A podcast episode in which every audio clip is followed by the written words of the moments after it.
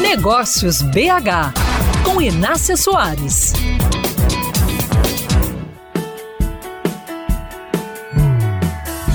Vender e receber em dólar é uma ótima estratégia comercial. A moeda norte-americana é mais forte e mais estável, porém, para isso a empresa tem que exportar e esse processo tem barreiras naturais. O mercado brasileiro não funciona do mesmo jeito que em outros países.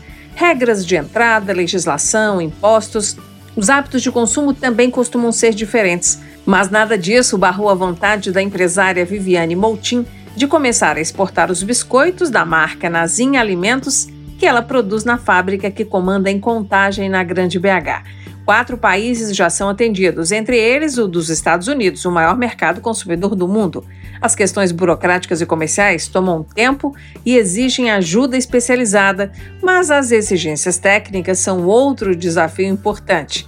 Estender o prazo de validade dos biscoitos a partir de metodologias sofisticadas e saudáveis foi uma grande barreira, de acordo com a empresária Viviane Moutin. Normalmente a gente começa no mercado da saudade, começa testando o produto ali, começa testando principalmente é a vida de prateleira do produto ficar um tempão em containers, né, para que ele conseguisse vencer todo esse caminho do Brasil até o exterior. A gente conseguia fazer quatro meses, a gente passou para seis meses e fomos evoluindo gradativamente até chegar em um ano. E isso também a gente traz esse ganho para a competitividade do mercado nacional. Porque o que eu aprendi fazendo para exportar, eu uso aqui. Os ganhos advindos da exportação são bem objetivos no caixa da empresa, mas influenciam muito também na competitividade do negócio pois a empresa que dá conta de cumprir mais exigências também é vista com bons olhos pelo mercado e tende a ter mais autoconfiança para crescer.